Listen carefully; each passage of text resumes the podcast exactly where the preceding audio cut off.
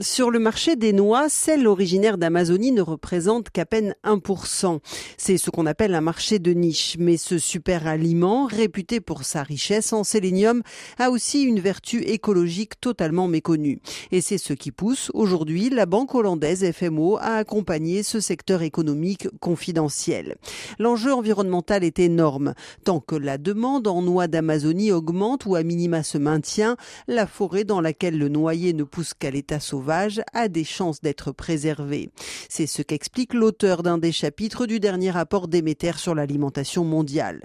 Dans la forêt, la densité en noyer est d'environ un arbre par hectare. On comprend mieux pourquoi consommer de la noix du Brésil permet de protéger des millions d'hectares.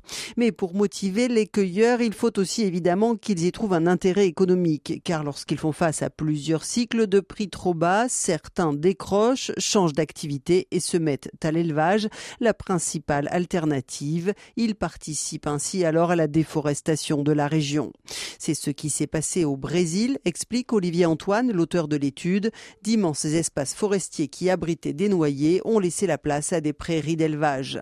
Le pays qui a longtemps été le premier producteur et exportateur a depuis été doublé par la Bolivie qui fournit aujourd'hui plus de 70% du marché et le Pérou.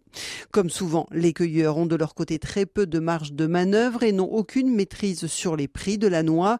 Ce sont les importateurs qui font le marché et qui pourraient dans les prochaines années, s'ils ne proposent pas de prix suffisants, contribuer malgré eux à accélérer la déforestation de l'Amazonie.